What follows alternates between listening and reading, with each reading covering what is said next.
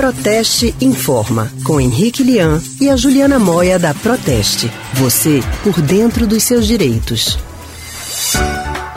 Falar de direito do consumidor agora aqui no Rádio Livre sobre segurança dentro da nossa casa. Já parou para pensar na segurança do fogão que você usa aí para cozinhar? A gente tem que pensar nisso também e a Proteste fez uma pesquisa e uma das marcas avaliadas apresentou risco de explosão quem vai falar sobre esse assunto com a gente é a especialista em relações institucionais da Proteste, Juliana Moia. Boa tarde para você, Juliana. Boa tarde, Leandro. Boa tarde a todos os ouvintes. Oi, Juliana. Boa tarde.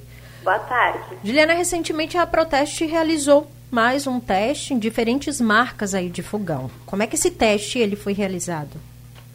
Então, esse teste, como todos os outros testes realizados pela Proteste, começam por, pela simulação de uma compra feita pelo consumidor comum, né? Nós vamos às lojas, adquirimos os produtos com nota fiscal, tudo certinho, e depois esses produtos são enviados a laboratórios especializados para que eles sejam analisados, né, quanto à segurança e outros aspectos que são importantes para o consumidor. No caso desse teste de fogões, dessa vez nós testamos quatro fogões de três marcas diferentes são a Atlas, a Fischer e a Electrolux. Juliana, perdemos o contato com a Juliana, a gente vai tentar restabelecer. Ela falava sobre as marcas que foram avaliadas, né?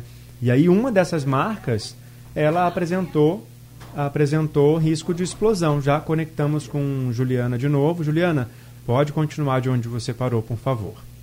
Maravilha, Leandro. Então, estava explicando que nós testamos quatro fogões diferentes, né, das marcas Atlas, Fischer e Electrolux. E a nossa principal preocupação foi realmente aferir a segurança térmica e elétrica desses produtos, ou seja, se eles representam algum tipo de risco de acidente doméstico.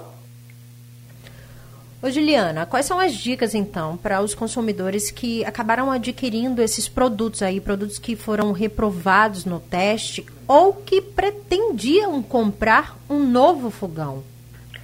Então, o que esse nosso teste constatou foi que, infelizmente, todos os produtos analisados apresentaram problema de temperatura. Eles têm a temperatura acima do que a norma regulamenta, né? Isso representa um grave risco de queimadura para o consumidor que utiliza esse produto na sua residência.